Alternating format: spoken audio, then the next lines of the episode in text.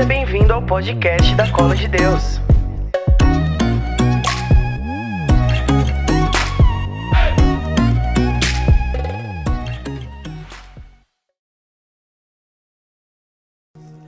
Fala, gente! Salve Maria! Salve Maria Santíssima! Como vocês estão, gente? Que alegria estar tá aqui! Que alegria estar tá aqui com vocês mais uma vez, encontrar com esta comunidade que eu tanto amo. Muito prazer! Eu sou o Gil Mota, sou membro fundador da comunidade Metanoia. Nós somos da cidade de São José do Rio Preto, interior do estado de São Paulo. É, nós somos uma comunidade missionária, uma comunidade que, com a graça de Deus, tem viajado o Brasil inteiro, de norte a sul, de leste a oeste. Nós temos viajado muitos lugares pregando a palavra de Deus, anunciando a boa nova do Evangelho. E também, de algum tempo para cá, Deus tem nos levado para outros países, para outros continentes, outras nações, para testemunharmos, para anunciarmos que esse Deus, que esse Jesus é um Deus que cura, que salva, que liberta. Aleluia! Muito prazer, então, que alegria estar com vocês e ainda mais podendo viver, testemunhar com vocês isso que nós estaremos vivendo a partir de amanhã, que é a solenidade, a festa do dia de Pentecostes. Pentecostes é a vinda do Espírito sobre aqueles homens que estavam lá. É a ação, é a manifestação do Espírito. E o tema proposto para mim, o tema passado então, para nós aqui nessa tarde, nesse dia, é falarmos sobre a mãe de Pentecostes. E aí, vocês imaginam se eu fiquei feliz, né, cara? Vocês imaginam se eu fiquei feliz? Eu fiquei muito feliz, muito feliz em poder falar de uma mãe, Santa Teresinha do Menino Jesus. Ela vai dizer assim que a Virgem Maria é rainha, que a Virgem Maria é senhora, e ela é tudo isso. Mas, sobretudo, ela é mamãe. E nós que queremos o Pentecostes, vamos pedir então pela intercessão da bem-aventurada Virgem Maria, a rainha, a mãe de Pentecostes. Amém? Bora rezar juntos. Vamos começar essa pregação, vamos começar esse momento em nome do Pai, do Filho e do Espírito Santo. Amém. E você pode rezar comigo, Santo Anjo do Senhor, meu zeloso guardador. Se a ti me confiou a piedade divina, sempre me rege me guarde, me governa, me ilumina. Amém. Louvado seja o nosso Senhor Jesus Cristo, para sempre seja louvado. Você que está na sua casa, eu não sei aonde você está, eu estou aqui na minha casa hoje. Estamos vivendo esse tempo diferente, aonde nós estamos distantes fisicamente, mas pode ter certeza que nós estamos através da oração unidos, juntos, Estamos grudados através do poder do Espírito, através do poder da oração. É, eu tenho ouvido falar que é um tempo onde nós estamos vendo tudo parado, né? Mas eu quero dizer uma coisa a você. Nesse tempo onde nós estamos vendo todas as coisas paradas, é o tempo que nós vamos ver, é o tempo que nós iremos testemunhar a ação, o movimento de Deus na vida de muitas e muitas pessoas, na vida da humanidade, o mundo inteiro. Nós veremos então a manifestação do Espírito e nada melhor do que clamarmos por um Pentecostes nessa nação, no mundo todo, clamarmos um Pentecostes em nossa vida. Por quê? Porque depois do Pentecostes, aqueles homens nunca mais foram os mesmos. Lembra de Pedro? Aquele homem que traiu Aquele homem que um dia disse para Jesus: Jesus, se for preciso, eu dou a minha vida no seu lugar. Senhor, eu dou a minha vida. E Jesus olhou para ele e falou: Pedro, calma aí, cara. Calma aí. Ainda hoje, antes do galo cantar, você vai me negar três vezes. E o que acontece? Pedro nega e o galo canta. Mas aquele mesmo homem que negou, aquele mesmo homem que teve medo, depois do Pentecostes, foi transformado. Depois do Pentecostes, aquele homem recebeu os dons do Espírito. E um dos dons que com certeza ele recebeu foi o dom da fortaleza, o dom de testemunhar, o dom da coragem, o dom de ir e testemunhar Cristo e, se for preciso, dar a vida, e se for preciso, dar o sangue por causa do Evangelho. É isso que acontece. É isso que é o efeito do Pentecostes.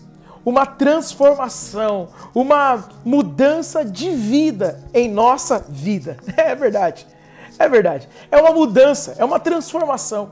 Depois que nós experimentamos o Espírito Santo, você, você pode testemunhar isso. Depois que você fez aquela experiência com o Espírito Santo, nunca mais nós somos os mesmos.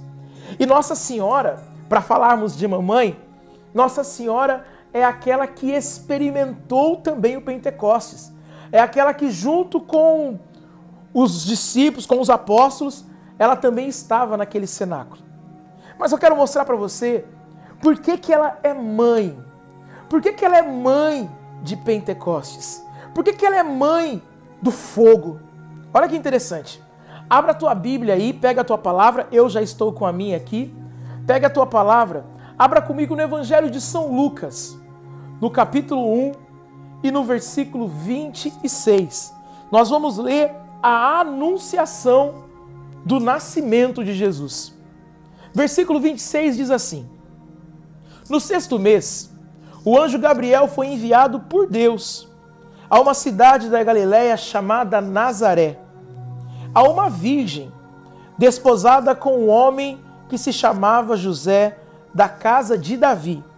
E o nome da virgem era Maria. Entrando, o anjo disse-lhe: Ave cheia de graça, o Senhor é contigo. Perturbou-se ela com essas palavras e pôs-se a pensar no que significaria semelhante saudação. O anjo lhe disse: Não temas, Maria pois encontraste graça diante de Deus. Eis que conceberás e darás à luz a um filho, e lhe porás o nome de Jesus. Ele será grande e será chamado Filho do Altíssimo. E o Senhor Deus lhe dará o trono do seu pai Davi, e reinará eternamente na casa de Jacó. E o seu reino não terá fim. Maria perguntou ao anjo: Como se fará isso, pois não conheço o homem? O anjo respondeu-lhe: O Espírito Santo descerá sobre ti, e a força do Altíssimo te envolverá com a sua sombra. Por isso, o ente santo que nascer de ti será chamado Filho de Deus. Também Isabel, tua parenta, até ela concebeu um filho na sua velhice, e já está no sexto mês, aquela que é tida por estéreo. Porque a Deus nenhuma coisa é impossível. Então disse Maria: Eis aqui a serva do Senhor. Faça-se em mim segundo a tua palavra. E o anjo afastou-se dela. Palavra da salvação. Glória a vós, Senhor. Dá um beijo na sua Bíblia aí, você que está com, a sua, com a sua palavra. É interessante nós sabermos que Maria experimentou a vinda do Espírito Santo e ensinou a gente como agir depois dessa ação. O Pentecostes que aconteceria é, logo em seguida, logo depois da paixão, morte, ressurreição e também ascensão do nosso Senhor. A Virgem Maria ali, ela já experimentou antes. Ela havia experimentado, feito uma experiência com esse Espírito antes. Quando o anjo aparece para ela e diz: Olha, o Espírito Santo descerá sobre ti e te envolverá com a sua sombra. Lá no versículo 35 do capítulo 1 do Evangelho de Lucas. Eu fico imaginando, nesse mundo, minha gente, aonde nós ouvimos tanta coisa, aonde eles ficam dizendo para nós nos modelarmos em tantas e tantas coisas. O mundo que fala para nós assim: olha, vocês precisam é, seguir esse padrão, seguir esse padrão, seguir padrão esse, seguir esse, seguir esse. E a gente fica vendo o mundo dizendo para nós que padrões nós precisamos seguir. Eu quero dar uma receita para você. Uma receita infalível de santidade, meu irmão. Uma receita infalível de fogo. Uma receita infalível para ser um homem, uma mulher, um jovem cheio do Espírito Santo. A receita é Virgem Maria e eu vou dizer por quê. Eu fico imaginando Deus do céu, para nós ilustrarmos aquilo que nós acabamos de ler. Eu fico imaginando Deus Pai Todo-Poderoso, Criador do céu e da terra no céu. Ele olhando para Gabriel e dizendo: Gabriel, eu preciso que você desça. Você vai até uma cidade da Galileia e lá você vai encontrar uma menina, uma virgem. O nome dela é Maria. E você vai perguntar para ela se ela aceita ser a mãe do meu filho, a mãe do Salvador. O anjo desce. Quando Gabriel chega, Gabriel saúda a Virgem Maria com uma saudação que você vai pode, pode procurar, pode procurar, viu? De Gênesis a Apocalipse. Você nunca vai ver um anjo saudando uma criatura como o anjo saudou a Virgem Maria. O anjo disse: Ave cheia de graça. Ela é a cheia da graça. Bendita és tu entre as mulheres, cheia da graça. Por que, que ela é cheia da graça, gente? Porque Deus enxergou nela. Olha que interessante. São Luís Maria de Grimont Montfort, deixa eu explicar. São Luís Maria de Grimont Montfort diz assim: que Deus reuniu as águas e chamou de mar. Mas ele reuniu as graças e chamou de Maria. Ah, eu vou repetir que é maravilhoso isso. Deus reuniu as águas e chamou de mar. Mas ele reuniu as graças e chamou de Maria. Então, nesse mundo que serve para nós tantos padrões, que tal seguir um padrão que Deus escolheu? Que tal seguir um padrão que Deus escolheu? Olha que interessante. Deus enxergou graça em Maria. Deus olhou e disse: Olha, uma jovem cheia da graça. Então o anjo desce e diz para ela se ela aceita ser a mãe do Salvador. Maria diz assim que como que vai acontecer aquilo, pois ela não conhece homem algum. Era uma virgem, uma virgem imaculada. Então o anjo olha para a Virgem Maria e diz: O Espírito Santo descerá sobre ti e te envolverá com a sua sombra. Olha que interessante. A partir daquele momento, a partir daquele momento, no qual a Virgem Maria diz: Eis aqui a escrava, eis aqui a serva. A Virgem Maria já começa a mostrar para nós que é preciso, quando o Espírito Santo vem, a gente tem força para cumprir a nossa missão. Para cumprir a missão na qual você e eu fomos chamados. O Espírito Santo, quando ele vem e ele, com a sua sombra, envolve a Virgem Maria, e assim ela fica grávida do Salvador. Olha que graça. Quando a Virgem Maria, então, o anjo vai embora, quando o anjo se afasta, a Virgem Maria logo em seguida vai visitar sua prima Isabel, aquela que era tida por estéreo, aquela que não poderia ter filho e já estava no sexto mês.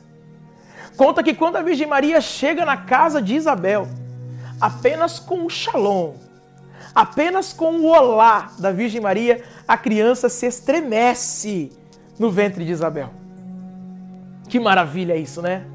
Deixa eu dizer, alguém cheio do Espírito Santo quando chega, alguém que experimentou o cenáculo de Pentecostes, alguém que foi invadido por línguas de fogo, mas não somente o fogo, mas a brisa suave, alguém que experimentou também essa água do Espírito, meu irmão, ele nunca mais é o mesmo. Ele coloca fogo no mundo. Ele coloca fogo, ele incendeia o mundo. Ele coloca fogo no mundo. Ah, meu irmão, adentre esse cenáculo hoje. Adentre esse cenáculo hoje, porque lá no cenáculo de Pentecostes, junto com os amigos de Jesus, junto com os apóstolos, estava quem? A Virgem Maria. A Virgem Maria, que já possuía o Espírito Santo, que já conhecia aquela manifestação. E naquele momento, naquele momento, ela também mais uma vez experimenta a força do Espírito, dando a ela mais e mais coragem ainda para, junto com os apóstolos, cumprir a missão da igreja. Não há como imaginar a igreja sem Maria, assim como não tem como imaginar Maria sem a igreja. Ah, minha gente, se nós soubéssemos que ela é, sem dúvida nenhuma, a dispensadora de todos os dons. Você que está precisando de força, você que está passando por síndrome de pânico, depressão, medo, crise de ansiedade, você que está fraquejando na sua fé, na sua sexualidade, peça para a Virgem Maria, peça a ela que é a dispensadora dos dons de Deus. Peça para ela esses dons, para que eu e você possamos ser jovens repletos, cheios do Espírito Santo de Deus.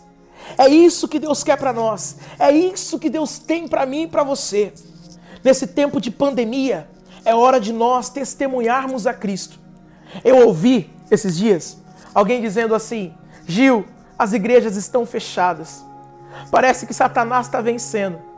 E eu disse: não, querido, enxerga além. Enxerga além. Alguém cheio do Espírito Santo, ele não consegue simplesmente ver o que os olhos conseguem enxergar. Ele vê além. Alguém cheio do Espírito Santo enxerga além. É como quando Deus leva o profeta Ezequiel para a planície. Ele está vendo ossos secos mas os olhos espirituais já enxergam um exército se levantando. As pessoas disseram para mim, Gil, parece que nós estamos vendo as igrejas se fechando, mas esse tempo, aonde os bancos das igrejas não faziam tanto sentido, não fazem tanto sentido, as casas se abrem para receber a palavra de Deus. E sem dúvida nenhuma, vamos pedir a dispensadora de todos os dons para que o Espírito Santo de Deus recaia sobre nós para que nesse Pentecostes nós possamos estar junto com ela, clamando e sendo invadidos, sendo possuídos por esse Espírito, por esse fogo que santifica cada um de nós. Que santifica cada um de nós. Eu não sei o que é que você está passando, não sei o que é que você está vivendo, não sei o que é que você está experimentando na sua vida, mas peça ao Espírito Santo, pela poderosa intercessão da bem-aventurada e sempre Virgem Maria. E sempre Virgem Maria. Bendito és tu entre as mulheres. Bendito és tu entre as mulheres.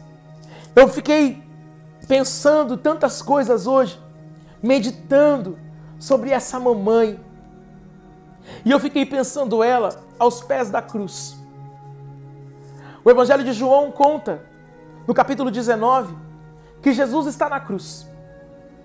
E quando ele olha aos seus pés, está a mãe de Jesus, o discípulo amado e as mulheres piedosas. Jesus olha para a mulher e ele a chama de mulher. Ele a chama de mulher. Ele diz: mulher, eis aí o teu filho. Filho, eis aí a tua mãe. Jesus a chama de mulher para mostrar que ela é a mulher do Gênesis ao Apocalipse. Ela é a mulher revestida do sol, tendo a lua debaixo dos seus pés e na cabeça uma coroa de duas estrelas é a rainha, é a mamãe de Pentecostes, meus irmãos. Que nesse Pentecostes nós clamemos, então, vamos pedir, vamos pedir o fogo de Deus pela intercessão de mamãe, pela intercessão de mamãe, da bem-aventurada. Não tenho dúvida nenhuma que nós precisamos ser cheios do Espírito Santo. E para sermos cheios do Espírito Santo, nós precisamos contar com a intercessora, com aquela que foi a primeira, foi o sacrário vivo de Jesus. Aquela que Deus olhou e encontrou graça. Aquela que o Espírito Santo com a sua sombra envolveu. E aquela que pisa, esmaga, destrói todo inimigo que se levanta toda a cabeça da serpente que se levanta contra as nossas vidas, a nossa juventude. Ah, meu irmão, vamos colocar fogo no mundo. Vamos colocar fogo no mundo. Hoje eu conversava com um amigo e eu dizia para ele, cara, eu percebo que as pessoas que a gente olha E você pode perceber também, aqueles santos, aquelas pessoas que estão vivendo o testemunho do Evangelho vivo, vivendo a castidade, vivendo a obediência à igreja, vivendo a palavra, pode perceber, são os marianos. São os marianos. Quem são? Quem são os santos da sua paróquia? Quem são as pessoas santas da sua paróquia? Pode perceber, nem sempre são os carismáticos, nem sempre são aqueles de comunidade. São aquelas senhorinhas que estão lá, que estão lá todos os dias rezando o Santo Terço. Quanto mais de Maria, mais de Jesus. Quanto mais de Maria, mais do Espírito Santo. Porque a Virgem Maria, ela sempre nos aponta Jesus. A Virgem Maria sempre nos leva a Jesus. Tanto é que lá no Evangelho de João, no capítulo 2, o que ela vai dizer? Fazei tudo o que ele vos disser. A Virgem Maria sempre nos mostra que o caminho é Jesus. O caminho é Jesus, e sem dúvida nenhuma, ela não estaria em outro lugar a não ser no cenáculo para experimentar o fogo novamente, para vivenciar o fogo novamente. Que nós agora, aí da onde você está, que você possa também pedir esse fogo de Deus. Pedir que a sua casa se transforme agora no cenáculo de Pentecostes, que a sua casa se transforme agora no cenáculo aonde línguas de fogo invada. Talvez você vá dizer, Gil, mas eu tô tão sujo. Gil, mas eu tô tão no pecado. Eu errei tanto, eu fiz tanta coisa errada. Gil, a minha vida, eu pensei no suicídio, eu tentei o suicídio, eu me cortei, eu tô na depressão, eu tô na dependência do remédio, eu vivo na insônia. Opa, chutei o negócio aqui. Eu tô com tantos e tantos problemas, Gil. Eu tô vivendo tantas e tantas coisas difíceis, Gil. Talvez você vá me dizer, e eu vou dizer para você, querido, eu sei, mas aprende, aprende, vem cá, vem cá aonde abundou o pecado, superabundou a graça de Deus. Quando Jesus se encontra com Nicodemos, à noite, Jesus fala: Nicodemos, você precisa nascer de novo. Nicodemos sem entender fala: "Mas como é que eu vou nascer de novo? Eu sendo desse tamanho todo, como é que eu vou entrar na barriga da minha mãe, gente?" E Jesus fala: "Não, Nicodemos, não é isso que eu estou dizendo. Você precisa nascer de novo da água e do Espírito. Jesus está dizendo: nós precisamos ser cheios do Espírito Santo. Nós precisamos nos converter. E quem nos convence é o Espírito Santo de Deus. É o Espírito Santo de Deus. É preciso então, nesse dia de Pentecostes, nesse retiro de Pentecostes, nós clamarmos pelo fogo. Nós clamarmos pelo fogo de Deus. E o fogo de Deus, minha gente, não, não nos faz simplesmente cantar, orar em línguas, não. Nos faz diferentes. Nos faz testemunhos do Evangelho, testemunhas do Evangelho. O Espírito Santo de Deus, quando vem, ele não é simplesmente para nós entrarmos numa comunidade. o Espírito Santo, quando vem, não é simplesmente para a gente cantar a cola de Deus. O Espírito Santo, quando vem, ele muda a vida, ele muda a história, ele faz as pessoas olharem para nós e dizer: Uau! quem te viu e quem te vê. O Espírito Santo muda história. João nunca mais foi o mesmo depois do Pentecostes. Pedro, que negou, teve a coragem de dar a sua vida crucificado de ponta cabeça. André, crucificado em X, em forma de X.